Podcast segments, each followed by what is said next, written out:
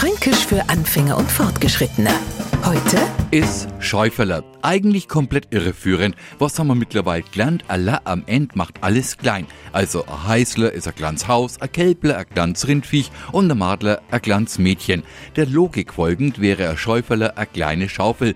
Nehmen wir jetzt das wiederum ein fränkischer Wirt wörtlich, noch kriegt er der Anne mit der Schaufel, weil er echt fränkisch Schäuferler schon eher was Grässers ist. Kein Sundach ohne Schäuferler, keine fränkische Wirtschaft ohne Schäuferler. Und warum der quasi Schweinebraten mit Krusten so hasst? Nicht, weil's die Franken sogar schaufeln. Na, hat mir das jetzt nach Ratzeputz weggespachtelt, noch bleibt die Schulterblatt übrig und das sieht halt aus wie a Schaufel.